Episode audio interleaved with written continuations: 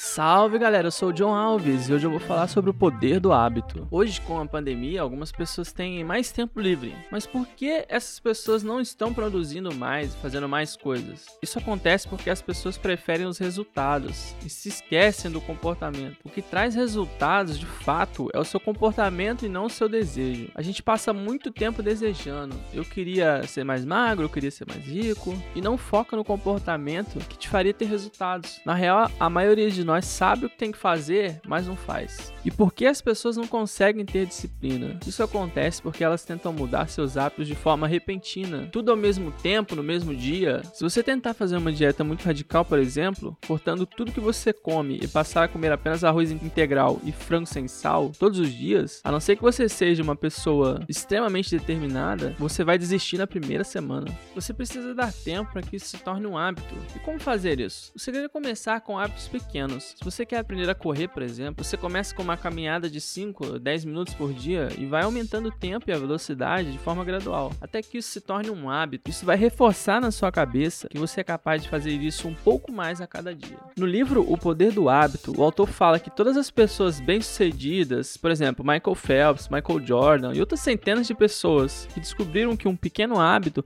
pode se tornar um comportamento poderoso, todos começam com um pequeno padrão psicológico. Primeiro, uma sugestão ou um gatilho que diz ao seu cérebro para entrar em um modo automático e desdobrar um comportamento. Depois há uma rotina, que é o comportamento em si. Para alterar um hábito é preciso modificar os padrões que modam cada aspecto das nossas vidas. O autor fala também sobre os hábitos mestres, capazes de desencadear uma série de reações no modo da pessoa organizar sua própria vida. Um bom exemplo é que quando as pessoas começam a se exercitar regularmente, começam a mudar outros comportamentos que estão relacionados relacionados a essa atividade física. Então é isso, a minha recomendação é que você leia mais. Leia esse livro, O Poder do Hábito, e que esse podcast aqui se torne um hábito na sua vida também. Não esqueça de compartilhar e marcar a gente lá no Instagram.